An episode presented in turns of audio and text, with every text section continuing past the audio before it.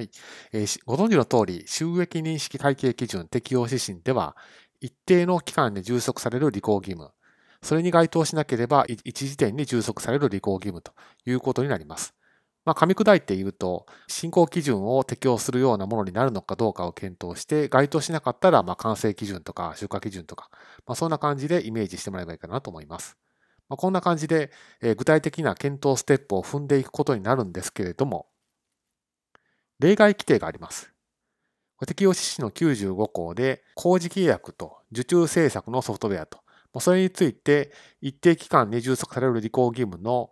例外規定が設けられています。そこではどういうことかというと、期間がごく短ければ、一時点という判断をしてもいいですよと、そういったような内容になります。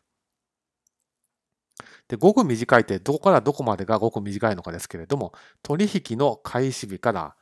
まあ、履行義務を完全に終わらせると、まあ、充足する日まで期間がごく短いなら、一時点で充足される履行義務に判断してもいいですよと、まあ、こういった規定になっています。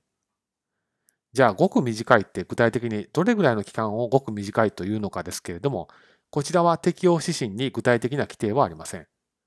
ですから、原則的な処理をした場合と、例外的な処理を比較をして、決算に大きな影響があるかないかといったあたりを検討すると。大きな影響がなければ、会計基準適用指針95項の言っているところに該当してくるだろうとま、そんな考え方をすることになるというふうに思われます。